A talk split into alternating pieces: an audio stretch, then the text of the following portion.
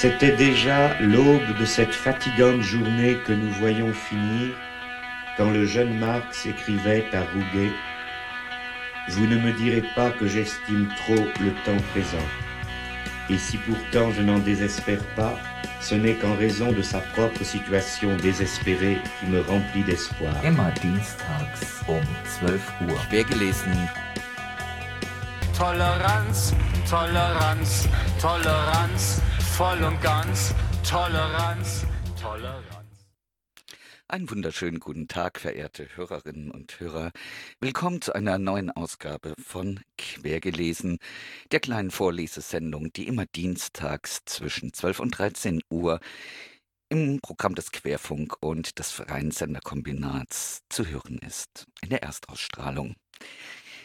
Ja, verehrte Hörerinnen und Hörer, äh, gestern hat in Hamburg eine Demonstration stattgefunden, eine spontane Demonstration, die an der Roten Flora startete. Ähm, die Polizei benahm sich äh, gegenüber einer Demonstration, äh, die unter anderem eines von wohl von einem Nazi ermordeten CDU-Politikers, wie man es von der Hamburger Polizei kennt.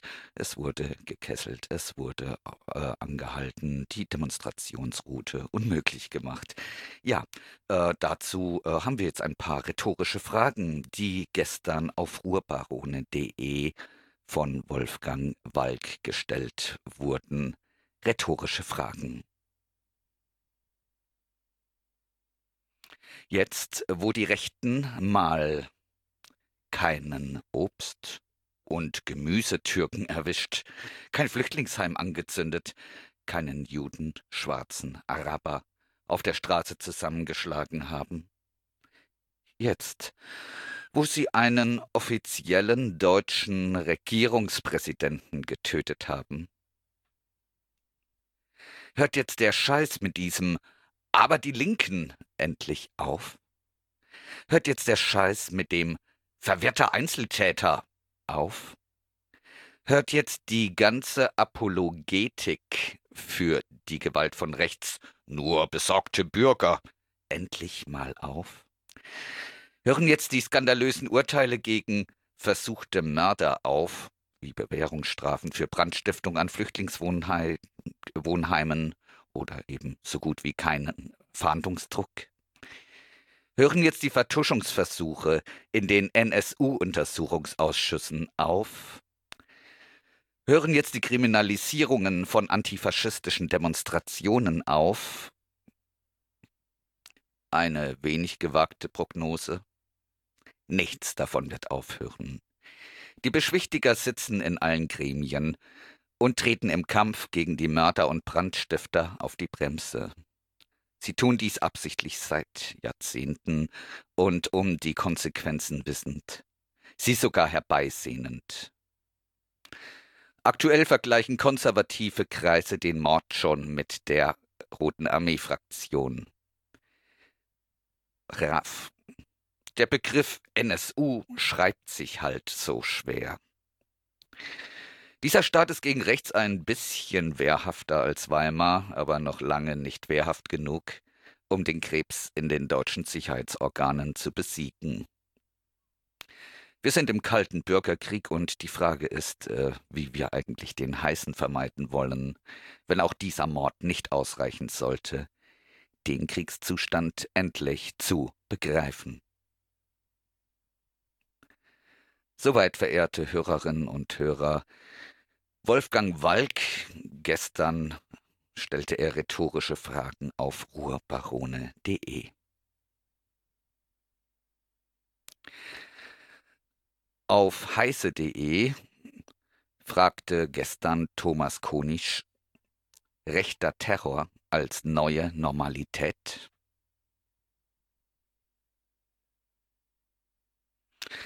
Im Fall des ermordeten CDU-Politikers Walter Lübcke deuten alle Zeichen auf einen weiteren rechten Terrorakt hin. Der Kasseler Regierungspräsident ist in der Nacht vom 2. zum 3. Juni mit einem Kopfschuss aus nächster Nähe regelrecht hingerichtet worden. Lübcke hat sich den Hass der deutschen, der neuen deutschen Rechten zugezogen, da er das Menschenrecht auf Asyl verteidigte und Rechtsextremismus und Xenophobie scharf kritisierte. Jedem Deutschen, der grundlegende zivilisatorische Werte nicht teilen wolle, stehe es frei, und hier zitieren wir Lübcke, dieses Land jederzeit zu verlassen, wenn er nicht einverstanden ist. Die sagte Lübcke auf einer von Neonazis gestörten öffentlich Disku öffentlichen Diskussionsveranstaltung im Oktober 2015. Danach stand Lübcke aufgrund massiver Drohungen aus der rechten Szene zeitweise unter Polizeischutz. Zuletzt, zuletzt haben rechte Blogs und Netzwerke eine Hasswelle gegen Lübcke im Februar 2019 losgetreten, an der sich auch Erika Steinbach, die Vorsitzende der Desiderius Erasmus Stiftung der AfD, eifrig beteiligte. Die berufsvertriebene und ehemalige CDU-Politikerin unterließ es lange Zeit, die Hasskommentare, Mordaufrufe und Gewaltfantasien unter ihren gegen Lübcke gerichteten Kommentaren zu entfernen. Die braune Hasswelle, an der sich AfD-Prominenz beteiligte, scheint im Mord an Lübcke kulminiert zu sein. Und dieser Mord wurde bekanntlich von der Rechten im Netz regelrecht bejubelt. Nachdem anfänglich die hessische Polizei Personen aus dem Bekanntenkreis Lübkes für tatverdächtig hielt, wurde am vergangenen Samstag ein 45-jähriger Mann verhaftet, der als Rechtsextremist gilt. Der Verdächtige sei aufgrund einer DNA-Spur identifiziert worden, die Ermittler am Tatort fanden. Der mutmaßliche Rechtsterrorist sei am frühen Samstagmorgen verhaftet worden. Es sei noch nicht klar, ob weitere Taten mit dem Verdächtigen in Zusammenhang stünden, hieß es weiter. Die Ermittler prüften, ob es die Möglichkeit weiterer potenzieller Opfer gebe. Die DNA-Spuren konnten dem mutmaßlichen Täter relativ schnell zugeordnet werden, da er bereits, wie es so genannt wird, Polizei bekannt und in eine schwere Straftat verwickelt gewesen sei, hieß es in Medienberichten. Eine DNA-Probe sei ihm damals im Verlauf der, Ent der Ermittlungen entnommen und in einer Datenbank gespeichert worden. Unklar bleibt, ob der mutmaßliche rechte Täter diesen Terrorakt allein beging. Ob er, ähnlich der rechten Terrorgruppe NSU, in einem Netzwerk agierte.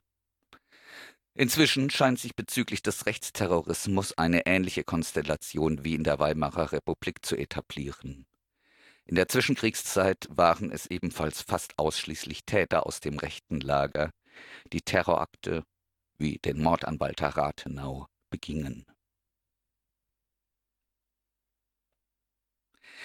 Auch die rechtsextremistischen Tendenzen im deutschen Staatsapparat treten zunehmend offen zutage.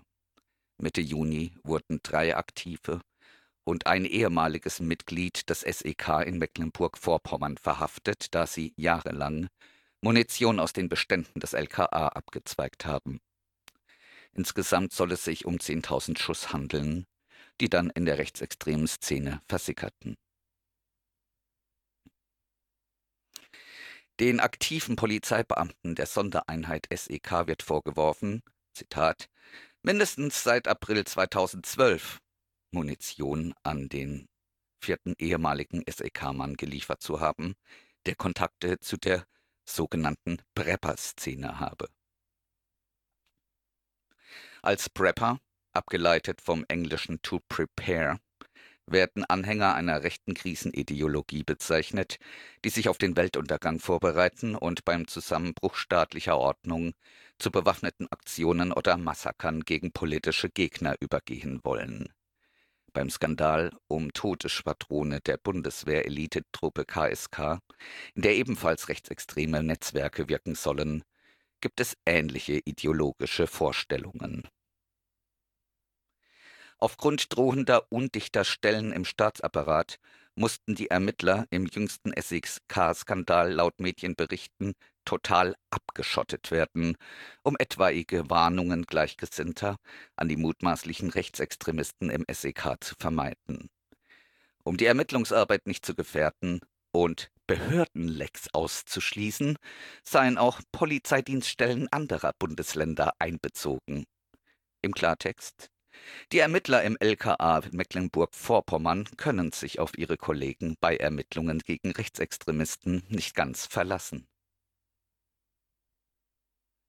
Wenige Tage nach dem Bekanntwerden der Verhaftungen beim SEK am 16. Juni sind erste Details zu den Todeslisten bekannt geworden, die die rechtsextremen Prepper in und außerhalb des deutschen Staatsapparates in Mecklenburg-Vorpommern aufgestellt haben.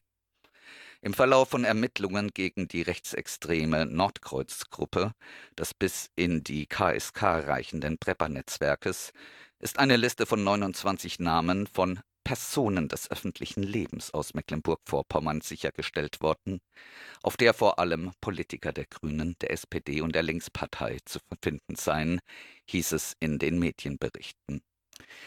Inzwischen sei das BKA doch dazu übergegangen, die Betroffenen darüber zu informieren und als Zeugen vorzuladen. Im Falle einer Staatskrise hatten die Prepper vor, Vertreter des öffentlichen linken Spektrums festzusetzen und mit ihren Waffen zu töten, hieß es seitens des BKA. Viele der Betroffenen wollten aus Angst, die sich inzwischen in der Region breit macht, nicht in der Öffentlichkeit genannt werden. Andere betroffene Politiker, wie die linke Politikerin Eva Maria Kröger, Kreischefin der Linken in Rostock, kritisierten die schleppende Informationspraxis der Ermittlungsbehörden und fordern endlich Klarheit. Ich möchte wissen, warum man uns so lange im Dunkeln gelassen hat, fragte Kröger, die insbesondere wissen wollte, was über mich und ob etwas über meine Familie in den Unterlagen steht. Diese dramatischen rechtsterroristischen Tendenzen in und außerhalb des deutschen Staatsapparates scheinen in der bundesrepublikanischen Öffentlichkeit kaum angemessen thematisiert zu werden. Sie gerinnen unreflektiert zu einer neuen Normalität, wie etwa der Kontrast zu dem Vorfall um den AfD-Politiker Magnitz nahelegt. Damals übernahmen die, Mess die Massenmedien ungeprüft die Darstellung der AfD die sich größtenteils als unwahr herausstellte. Während die Lügen der AfD über einen angeblichen linksextremistischen Mordanschlag damals von allen Massenmedien verbreitet wurden, Bundespräsident Steinmeier gar in einem persönlichen Brief an den Rechtspopulisten von einem Angriff auf den Rechtsstaat sprach, scheinen nun im tatsächlich verübten Mordfall Lübcke Deutschlands Meinungsmacher plötzlich die Zurückhaltung und Seriosität entdeckt zu haben.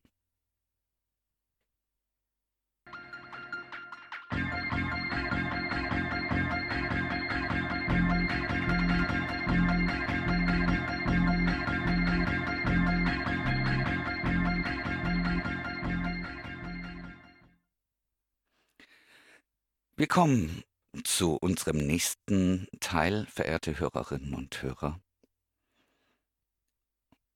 Bei einer Gedenkveranstaltung am 3. Mai, Anlass war der 74. Jahrestag des Kriegsendes und der Befreiung der Konzentrationslager, hat Kultursenator Carsten Bruster von der SPD in der KZ-Gedenkstätte Neuengamme eine Rede gehalten. Im Nachhinein fand er diese Rede ziemlich gut wohl ähm, ja, äh, freie Mitarbeiterinnen und äh, freie Pädagoginnen der Gedenkstätte Neuengamme äh, kritisieren diese Rede massiv. Im Folgenden wollen wir euch die Pressemitteilung vorstellen, verehrte Hörerinnen und Hörer, die Stellungnahme der Menschen, die tagtäglich in Neuengamme Besucherinnen und Besuchern der KZ-Gedenkstätte versuchen nahezubringen, was dort im NS passiert ist.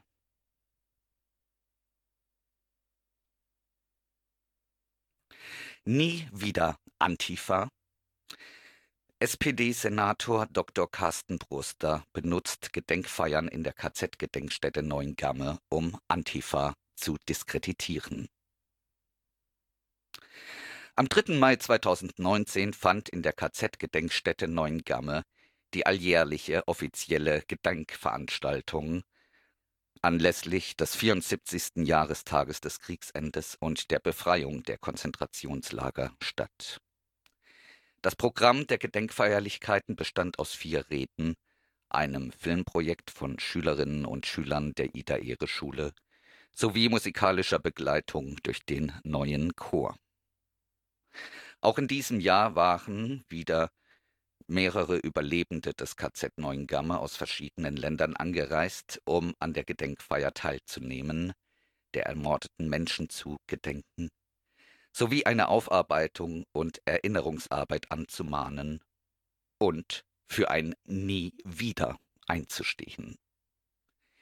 Die Reden des KZ-Überlebenden Karl Pajuk aus der Ukraine sowie die Rede von Hell Wiebeke Sörensen deren Vater Häftling des KZ Neuengamme war, bildeten für uns einen besonderen, einen besonders wichtigen und bewegenden Programmpunkt der Gedenkfeier. Wir danken Ihnen dafür und möchten herausstellen, dass die Gedenkveranstaltung im Gesamten auch in diesem Jahr für uns ein sehr gelungenes und wichtiges Zusammenkommen darstellte. Gleichzeitig empfinden wir es als unser dringendes Bedürfnis, und als politische Notwendigkeit zur Rede des Senators für Kultur und Medien Dr. Carsten Broster von der SPD explizit kritisch Stellung zu beziehen. Inmitten einer Darstellung aus der Nachkriegszeit als Erfolgsgeschichte eines geläuterten Deutschlands sagte er, Proster, wörtlich, Wenn heute der Antifaschismus zum breiten Konsens erklärt wird, so bezieht sich das auf die Feststellung der gemeinsamen Verantwortung im Kampf gegen den Rechtsextremismus. Aber es bedeutet nicht, dass plötzlich auch alle weiteren ideologischen Positionen der sogenannten Antifa plötzlich breite gesellschaftliche Resonanz erwarten dürfen.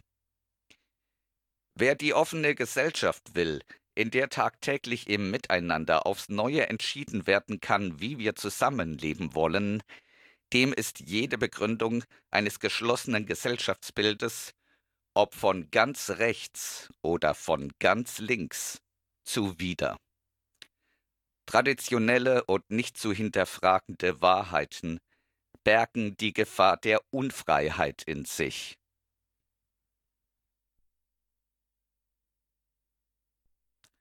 Mit diesem kritischen Verweis auf die heutige sogenannte Antifa diskreditiert Bruster antifaschistische Aktivitäten und antifaschistische Aktivistinnen und Aktivisten.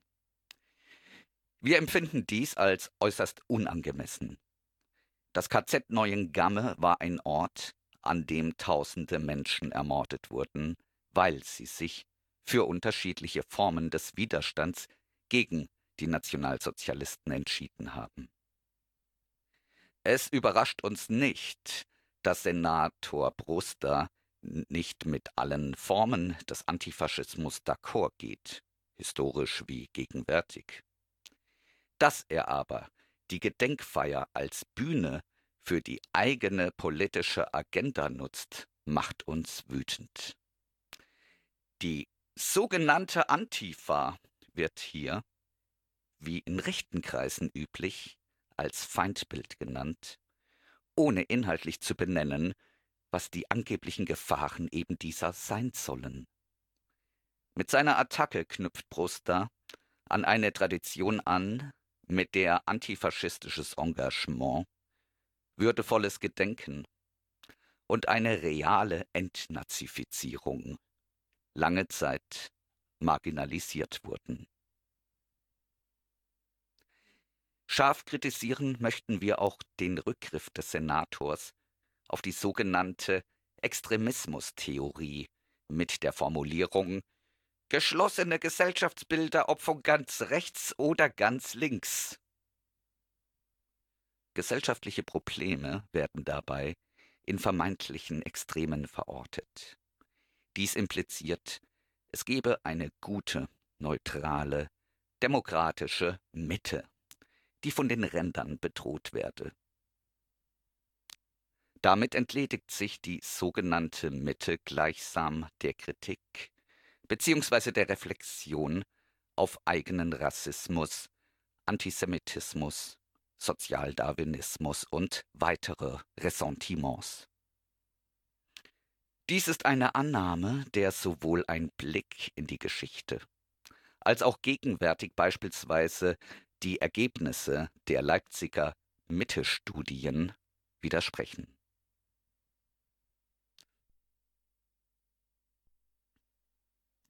Zudem werden linke und rechte politische Weltbilder pauschal gleichgesetzt, ohne eine konkrete Auseinandersetzung mit den unterschiedlichen Inhalten.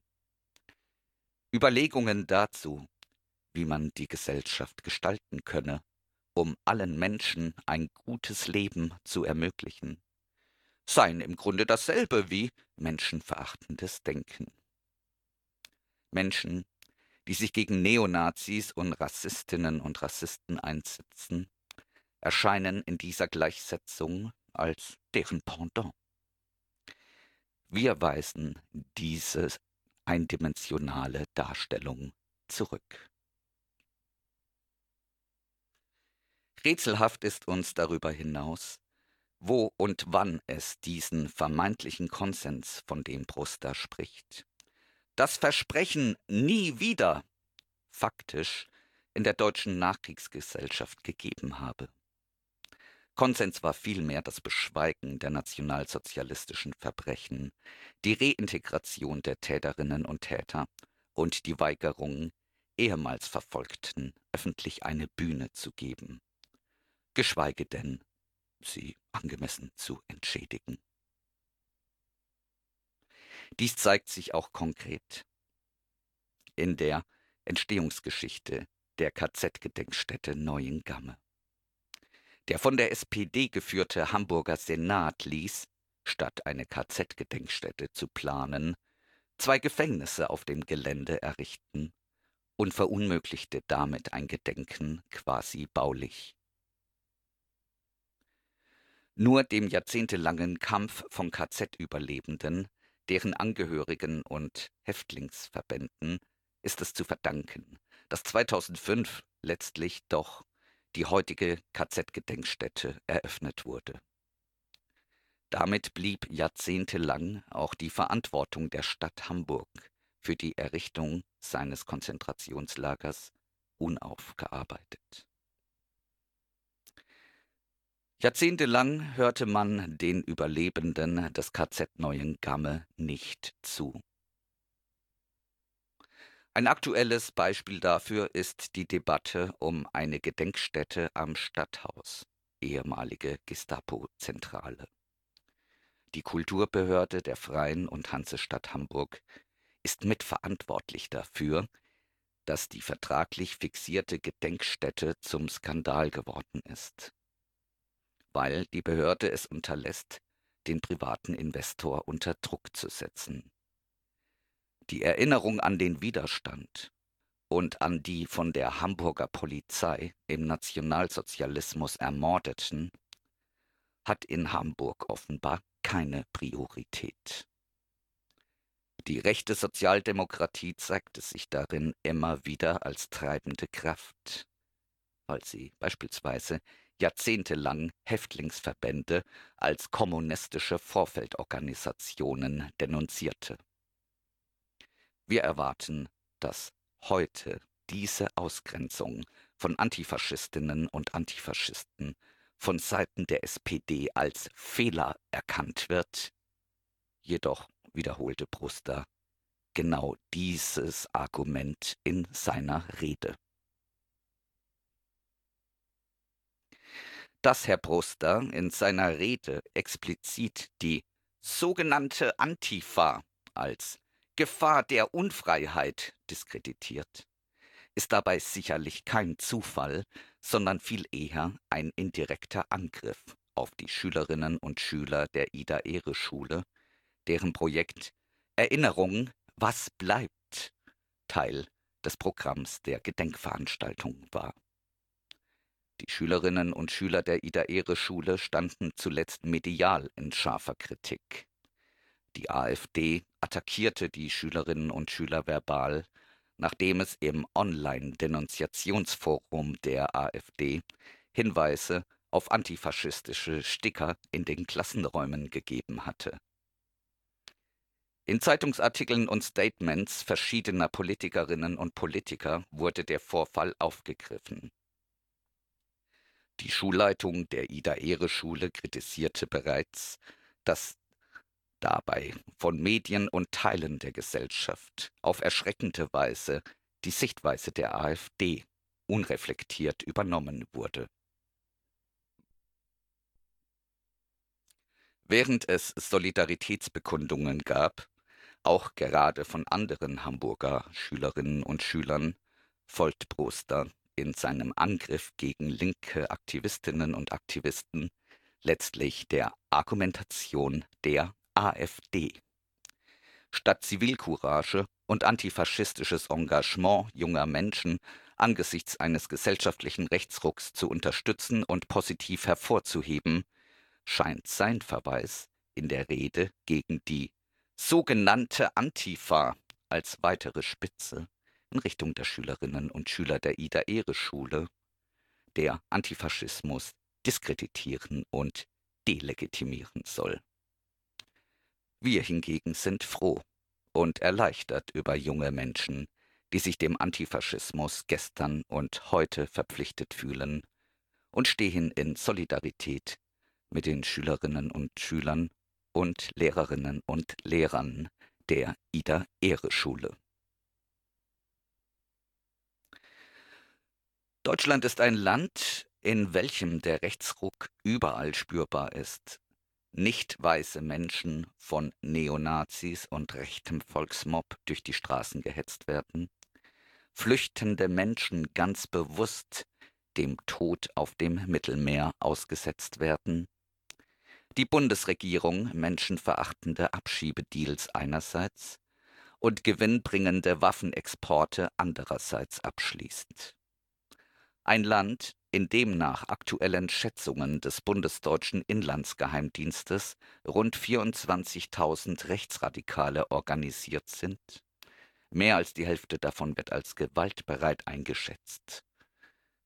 Überall in Deutschland, Österreich und der Schweiz formiert sich seit Jahren ein Untergrundnetzwerk an Rechtsradikalen mit dem Ziel, Menschen gezielt zu ermorden. Mitglieder in diesen rechten Netzwerken sind Polizistinnen und Polizisten, Soldatinnen und Soldaten, Reservisten, Beamte und Mitarbeiterinnen und Mitarbeiter des sogenannten Verfassungsschutzes wie es zum Beispiel über das sogenannte Hannibal-Netzwerk bekannt geworden ist. Rassistische und antisemitische Morde, Übergriffe und Diskurse, Sozialdarwinismus, Heterosexismus zeugen von Kontinuitäten rechter Ideologie und Praxis in Deutschland. All diese traurigen Zustände in unserer Gesellschaft wären einen Aufschrei wert und machen einen gelebten Antifaschismus notwendig. Statt diese realen Gefahren zu benennen, wählt Herr Broster ausgerechnet die sogenannte Antifa als Ziel seiner Kritik.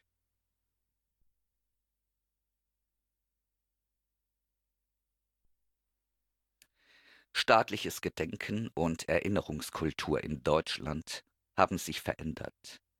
Während jahrzehntelang Schweigen über nationalsozialistische Verbrechen staatlicher und mehrheitsgesellschaftlicher Tenor war, änderte sich das in den 1990er Jahren. Schweigen und Abwehr wurden benannt und abgelöst von einem Bekenntnis zu den Taten.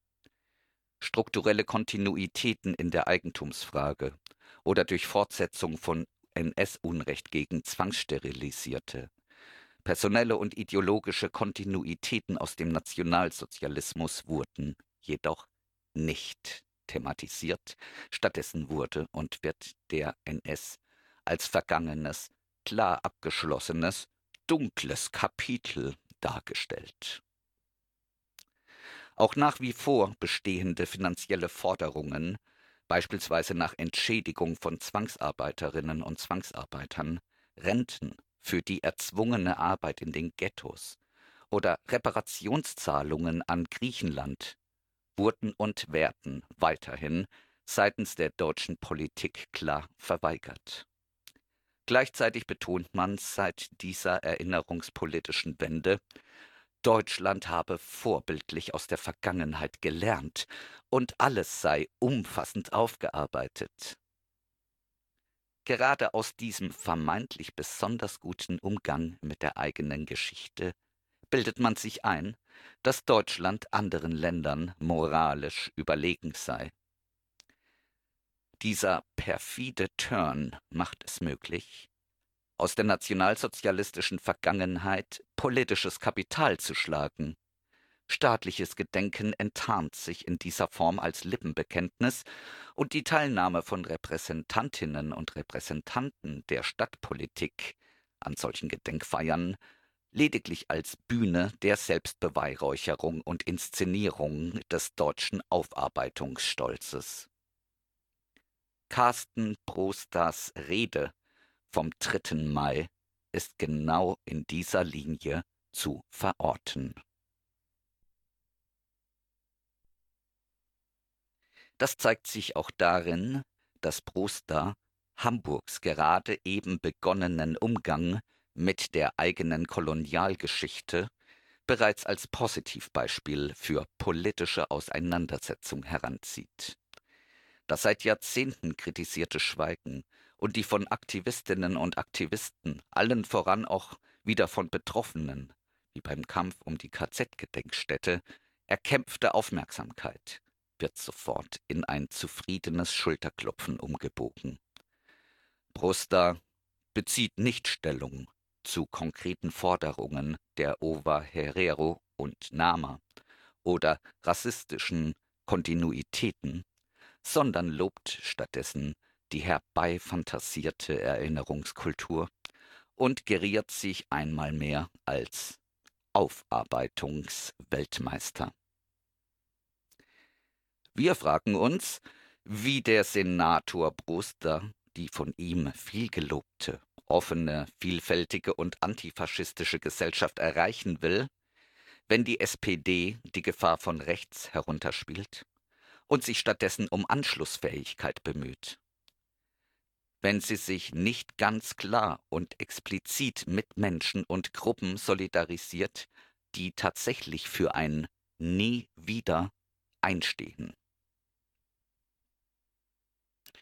Für uns ist nie wieder ein wichtiger, sogar unhinterfragbarer Grundsatz in unserer Arbeit.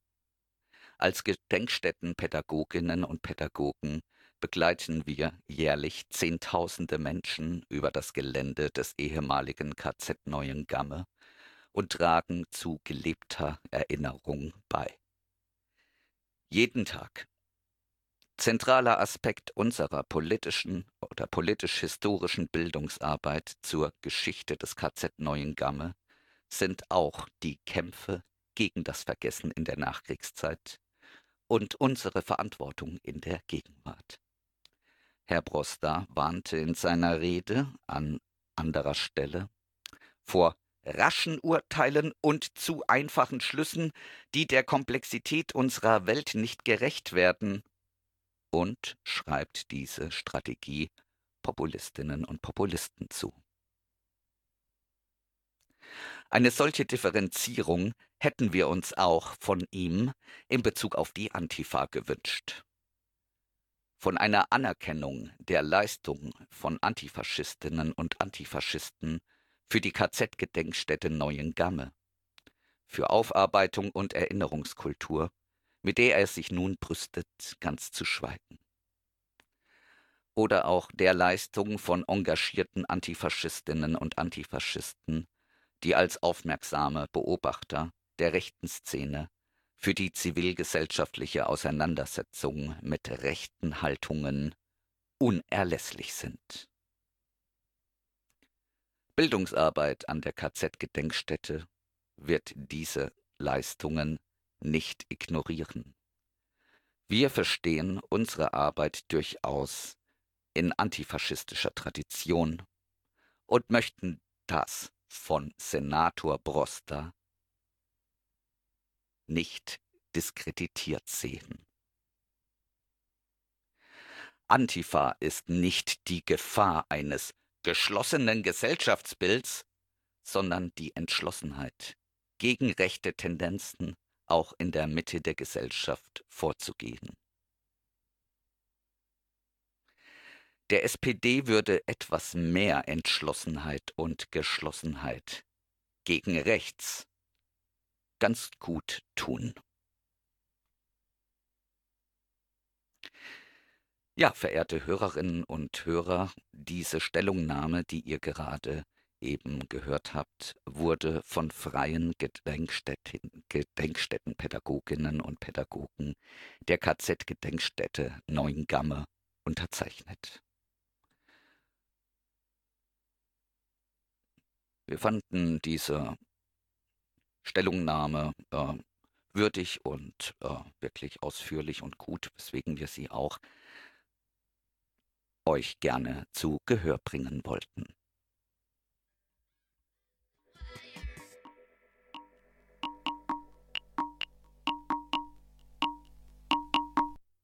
Ihr hört quergelesen im Programm der beiden freien Radios FSK und Querfunk.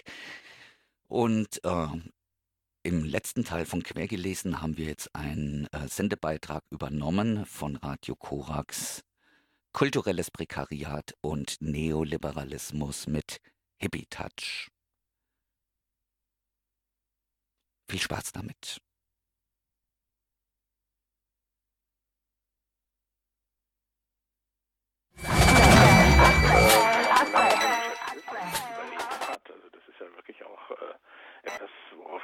Stolz bin, in, in diesem Haifisch- oder Piranha-Becken so lange überlebt zu haben, dann stellt man natürlich im Laufe der Zeit etliche Dinge fest, die einen stören und äh, die man für bedenklich und für gefährlich hält.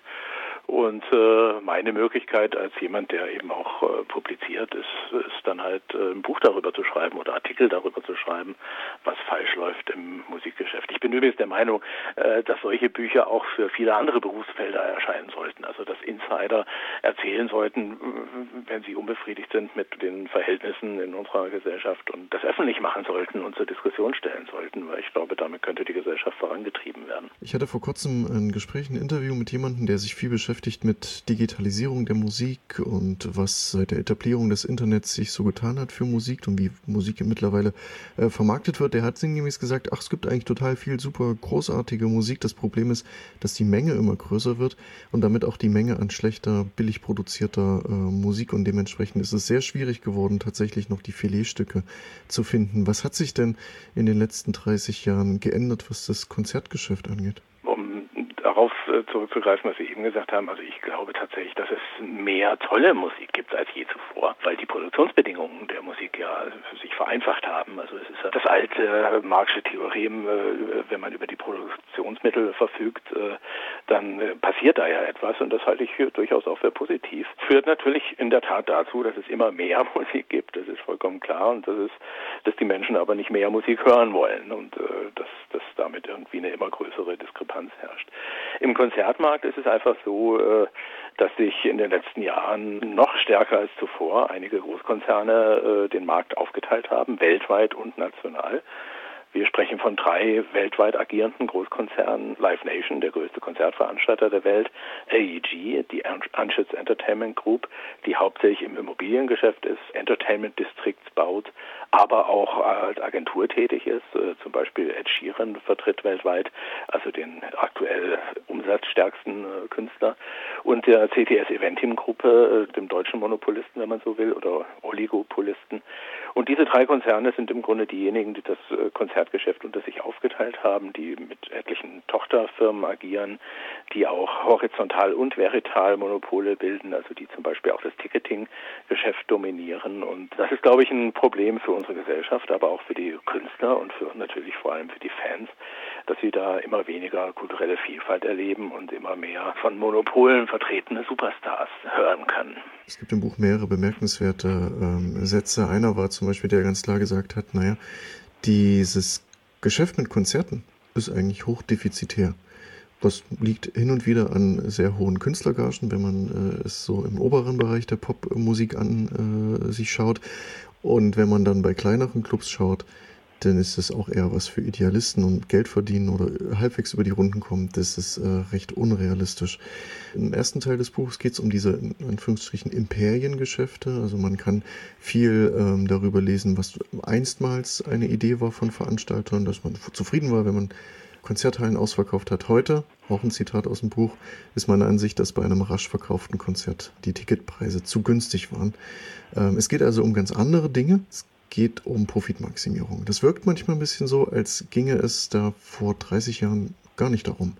Äh, also man kann auch so eine kulturpessimistische Lesart an das Buch bringen. Äh, was würde man denn dieser Lesart entgegensetzen? Oder warum ist es kein Kulturpessimismus, der im Buch durchscheint? Ich bin kein Kulturpessimist, das ist das erste Gegenargument.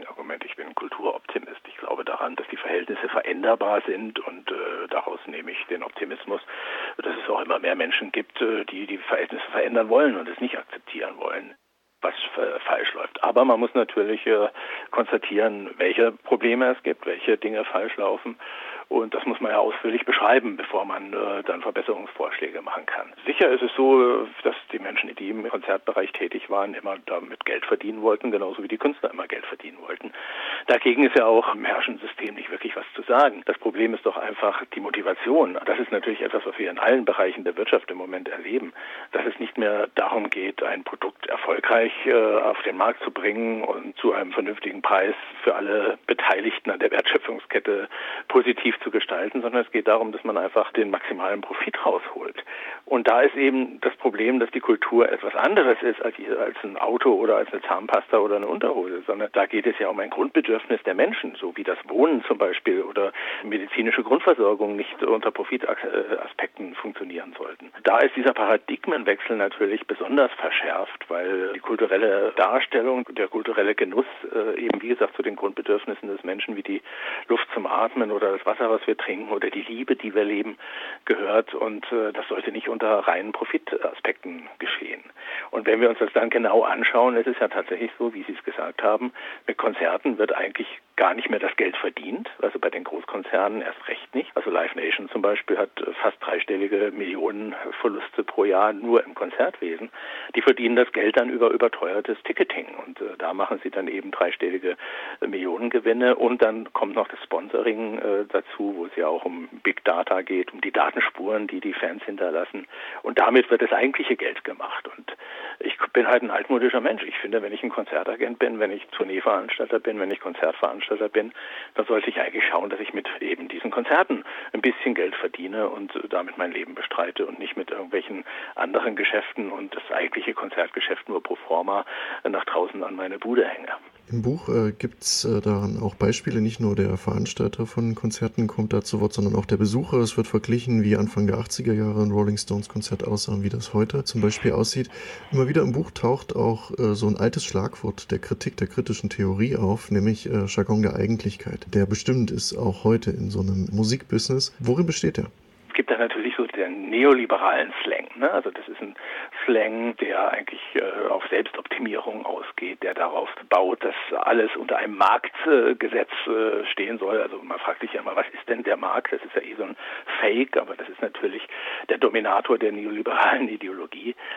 Dann reden ja viele dieser, dieser äh, jungtüchtigen, dieser neuen neoliberalen äh, Konzertveranstalter, reden ja auch wirklich nur noch in so einem Jargon von Marketing, von der Künstler ist dann nicht mehr Musiker und hat nicht mehr eine Persönlichkeit, sondern der ist irgendjemand, der den Brands äh, zur Verfügung stellt und bei dem Profitmaximierung äh, betrieben werden soll. Und äh, ich glaube, das ist, äh, ist eben so der gefährliche Trend. Auch da ist es so, dass die Konzertbranche eigentlich nur ein Beispiel für die gesamte Gesellschaft gibt in meinen Augen, aber eines, woran man diese Fehlentwicklung in der Gesellschaft eben sehr genau darstellen kann. Was wären denn Gegenmittel? Also es gibt im Buch äh, so ein, zwei Stellen, wo darauf hingewiesen wird, na, im Bestehenden geht es eher um Regulierung, Verhinderung von Monopolen. Das heißt immer, was kann denn der Einzelne tun? Ne? Global denken, lokal handeln. Was kann ich tun, wenn ich sage, das ist schon doof, so für 1000 Euro auf ein Konzert gehen zu wollen? Was tun?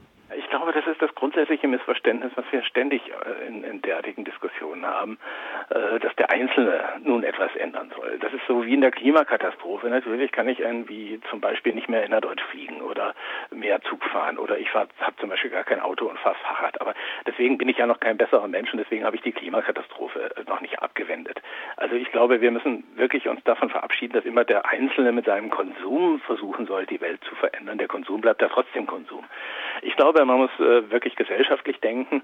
In unserer Gesellschaft ist es so, dass wir eine Demokratie haben, dass man also Gesetze ändern kann. Und da mache ich konkrete Vorschläge, äh, zum Beispiel, dass man äh, den Einfluss der Ticketing-Konzerne, also das ist dann so die Frage Verbraucherschutz, äh, reduzieren sollte, dass man dafür sorgen sollte, dass es maximal die Ticketzusatzgebühren 10 Prozent äh, kosten dürfen. Damit werden die Tickets grundsätzlich billiger.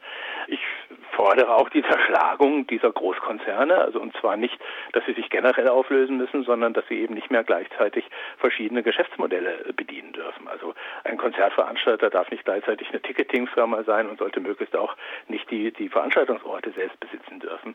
Dass man also wirklich wieder sagen sollte, okay, die Konzertveranstalter müssen dann wirklich sich um ihr eigenes Geschäft kümmern.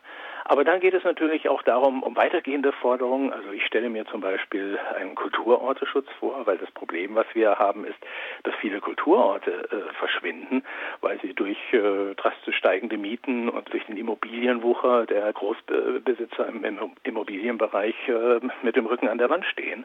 Und ich glaube, dass es wichtig ist, dass die Clubs und die soziokulturellen Zentren gefördert und überhaupt erstmal erhalten bleiben in ihrer Existenz. Und ich stelle mir einen Kulturorteschutz vor, der so ähnlich funktioniert wie der Denkmalschutz, dass man einfach die Prämisse ausgibt äh, durch ein Bundesgesetz, dass Kulturorte zu schützen sind und nicht von der Bildfläche verschwinden dürfen. Also niemand würde ja akzeptieren, wenn das Gewandhaus oder die Berliner Philharmonie einfach äh, Luxuswohnungen oder irgendwelchen Bürohäusern weichen müssten. Da würde jeder sagen, das ist doch vollkommen absurd. Wir leben aber in einer Gesellschaft, wo die Clubs und die soziokulturellen Zentren ähnlich viel zur kulturellen Vielfalt beitragen wie diese äh, Leuchtturmprojekte. Äh, und deswegen müssen sie den gleichen Schutz äh, bekommen langfristig übrigens auch äh, Programmkinos, gute Buchhandlungen und all das, was der kulturellen Vielfalt äh, einen Sinn gibt. Das wirtschaftsliberale Gegenargument ist äh, ja häufig, dass das, was sich keiner ansieht, das ist es auch nicht wert, bestehen zu bleiben im Kapitalismus. Schauen wir mal auf einen solchen soziokulturellen Ort, der noch nicht gewichen ist, wie viele andere auch in letzter Zeit noch nicht gewichen sind, aber eben noch viel mehr in letzter Zeit schließen mussten. Clubs, soziokulturelle Zentren, ehemalige Jugendhäuser. Konzertorte. Wir schauen mal auf das äh, Conner Island in Leipzig, so eine Art Leuchtturmprojekt äh, für viele in Ostdeutschland. Ich glaube, dass schon immer ein Großteil des Publikums das Conner Island einfach nur als Ort zum Weggehen wahrgenommen hat. Das finde ich jetzt auch nicht so schlimm, solange noch genügend Leute tatsächlich erkennen, wie der Laden funktioniert und auch dementsprechend sich hier eingebracht haben.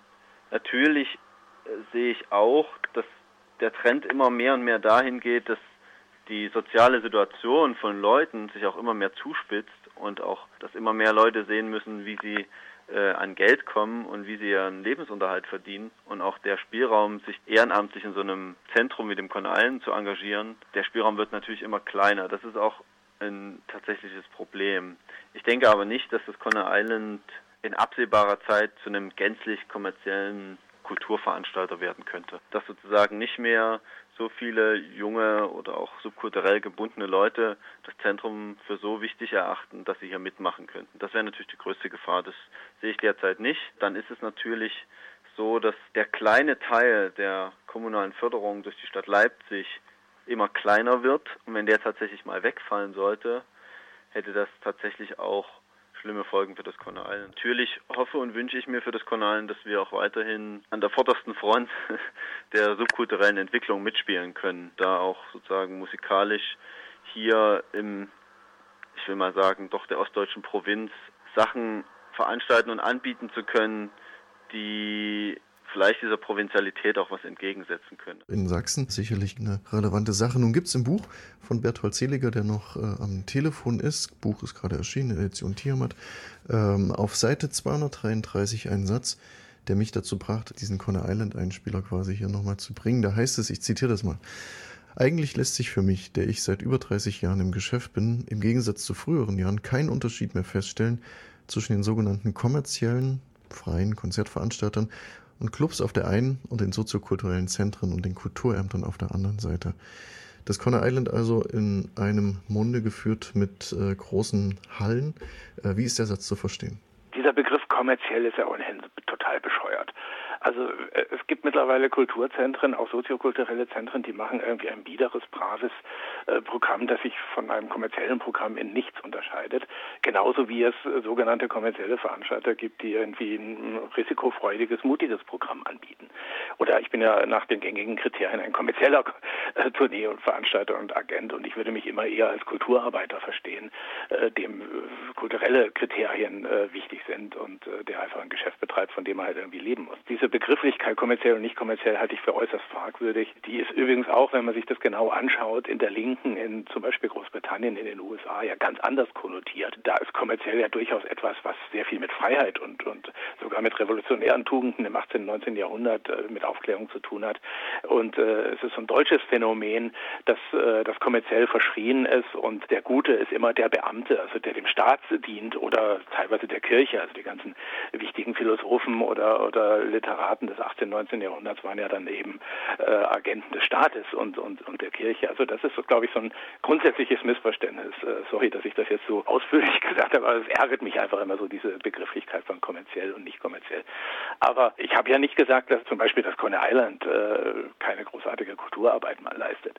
Ich habe nur beobachtet und ich arbeite ja seit 30 äh, Jahren mit soziokulturellen Zentren zusammen, dass es da nach diesen äh, Mühen der Ebene, wie Brecht immer gesagt hat, äh, dass es da eben durchaus Probleme mit dieser Mühe der Ebene gibt, dass die soziokulturellen Zentren häufig nicht mehr der Ideengeber sind, dass dort nicht mehr die revolutionärere Kultur stattfindet, die die, die Menschen zum Nachdenken bringt, die, die sie bereichert, die sie wegen mir auch in einem äh, schönen Hedonismus äh, versetzt, sondern es ist ja häufig so, dass da genauso kommerziell agiert wird äh, wie in, in, bei den normalen allen Clubs. Marx hat das sehr schön gesagt, dass es so zur Zeit der Kämpfe, der, der Euphorie, dass die, die Menschen und die Dinge dann in Feuerbrillanten gefasst sind und die Ekstase der, der Geist äh, jeden Tages sei, wenn ich das richtig in Erinnerung habe. Ich glaube, wir müssen dieses Feuer und diese Ekstase neu beleben. Äh, viele dieser soziokulturellen Zentren sind einfach so ein bisschen gemütlich geworden. Die kämpfen um ihre Stellen, die kämpfen um ihre Existenz und das kann man ja alles verstehen. Aber äh, sie müssen sich natürlich auch fragen, warum kämpfen wir für unsere Existenz? Warum kämpfen wir für unsere Stellen? Der Grund ist doch der, dass sie wichtig sind, dass sie Träger von Ideen sind, dass sie Träger einer anderen Kultur sind, einer, einer Gegenkultur, wenn man so will. Und ich glaube, das muss man neu beleben und diesen Geist neu beleben. Man braucht da natürlich auch viel mehr junge Leute in diesen äh, soziokulturellen Zentren oder ich erlebe es zum Beispiel in Berlin. Da gibt es ja wirklich radikale junge soziokulturelle Zentren, die aber gar nicht in dieser Bundesvereinigung zum Beispiel vorhanden sind und mit denen man sich aber auch gar nicht solidarisiert, wenn die plötzlich in ihrer Existenz gefährdet sind. Also ich glaube, wir brauchen äh, die soziokulturellen Zentren, die halte ich für existenziell wichtig für die Vielfalt der Kultur, aber sie brauchen neues Feuer. Sie müssen neu äh, wieder kämpferisch werden und sie müssen für etwas stehen, äh, für das sich das Kämpfen lohnt. Und ich glaube, in, in diese Richtung verstehe ich meine, meine äh, Kritik. Das ist also eine solidarische Kritik an den soziokulturellen Zentren und Ausnahmen bestätigen sowieso die Regel. Es gibt immer noch ganz tolle soziokulturelle Zentren, die wichtige Arbeit Arbeit leisten. Es geht da also dennoch darum, äh, so eine Art Räume der Möglichkeiten oder wo man sich ausprobieren kann, äh, weiter aufrechtzuerhalten. Es wird im Buch auch angesprochen, dass zum Beispiel in Großbritannien etwas verschwunden ist, was in den 70er, 80er Jahren noch eine große Rolle gespielt hat, die sogenannten Arbeiterclubs, wo viele Bands, die auch später bekannt wurden, ähm, durchaus ihre ersten Konzertmöglichkeiten hatten, Auftrittsmöglichkeiten hatten.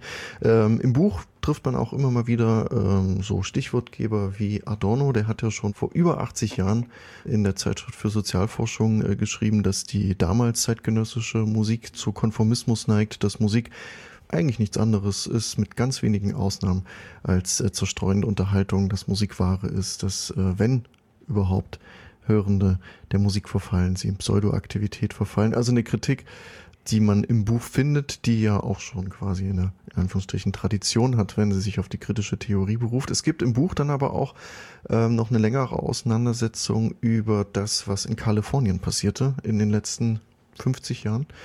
Silicon Valley, und da ist die These, ich zitiere das aus dem Hippie-Kollektivismus ist ein Neoliberalismus mit Hippie-Touch geworden. Was meint das? Wenn man Hippie-Kultur genau anschaut, die, die kalifornische Hippie-Kultur, äh, 60er Jahre, San Francisco, äh, Bay Area, geht es ganz viel äh, um persönliche Freiheit, um Selbstverwirklichung und um all diese Dinge.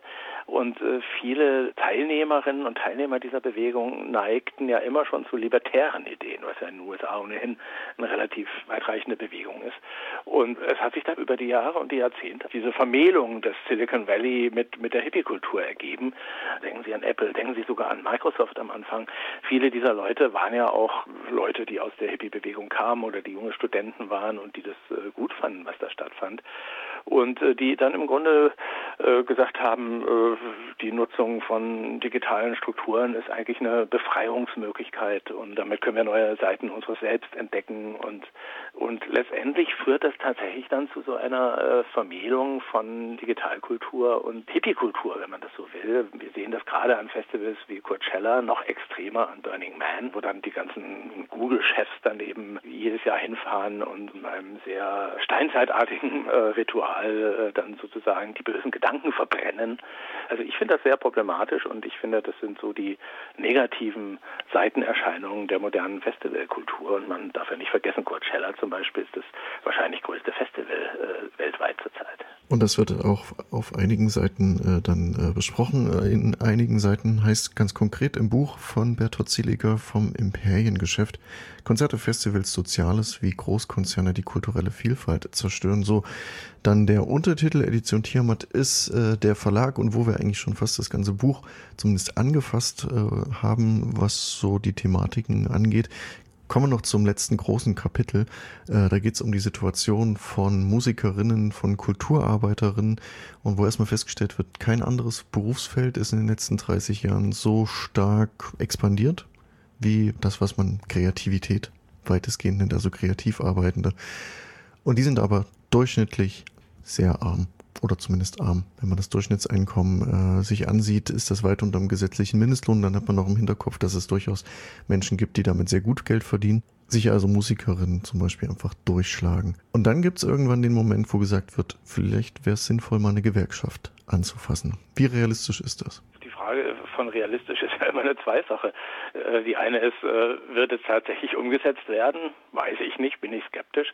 Äh, oder aber es gibt ja auch eine Realismusdefinition des Notwendigen und es wäre dringend notwendig, dass die Künstlerinnen und Künstler, aber auch die Kulturarbeiterinnen und Kulturarbeiter eine Gewerkschaft gründen, um ihre Interessen besser zu vertreten. Ich habe da vor allem die, die englische Künstlergewerkschaft vor Augen. Also dort gibt es ja seit vielen Jahren eine, eine Musikerinnengewerkschaft, die haben tatsächlich das anders gemacht als bei uns. Da gibt es das ja auch als Teil der Verdi, als, also Teil der offiziellen Gewerkschaft, wo dann also die Berufsmusikerinnen Mitglied sind. In Großbritannien haben sie es tatsächlich geschafft, dass die äh, ganzen Unabhängigen, die selbstständigen Musikerinnen und Musiker und auch teilweise Kulturarbeiter in dieser Gewerkschaft sind und die haben dadurch äh, einfach natürlich ein irrsinniges Sprachrohr. Äh, die haben äh, zig Zehntausende Mitglieder und äh, sind ein wichtiger Faktor äh, bei der Gestaltung der Verhältnisse. Also ich fordere ja zum Beispiel auch eine Mindestgage für Musikerinnen pro Auftritt. Äh, langfristig müssen das 250 Euro pro Auftritt sein als Mindestgage. Als ersten Schritt schlage ich das vor, was es in Frankreich schon seit ein paar Jahren gibt, nämlich 80 Euro und das muss alles netto sein, also zuzüglich Ausländersteuer, falls sie anfällt, zuzüglich Künstlersozialkasse und zuzüglich der Nebenkosten. Wenn man so etwas erreichen will, dann kommt man, glaube ich, nicht weiter, wenn, wenn man sich im individuellen Künstlerdasein versteckt. Und man hat ja auch immer das Problem, in Deutschland ist es sehr extrem, dass dann die Musikindustrie, die Kulturindustrie, die sich dann plötzlich als Kreativbranche darstellt, dass die dann die Gespräche mit den Politikern führen, weil die Politiker haben ja auch immer gerne, dass, dass es einfach einen Ansprechpartner für alles gibt. Und äh, wir haben das bei der Copyright-Debatte, beim Urheberrechtsreform haben wir das ja gesehen, dass die Musikindustrie, die Verlagsindustrie plötzlich so tut, als ob sie die Interessen der Musiker oder der Autoren vertritt. Und das Gegenteil ist der Fall. Also das äh, ist, ist glaube ich, extrem wichtig, dass man so eine Künstler, eine Musikergewerkschaft äh, gründen würde, nach englischem Vorbild vielleicht und dass man äh, schaut, dass, dass da wirklich Interessen äh, der Musikerinnen und Musiker besser durchgesetzt werden.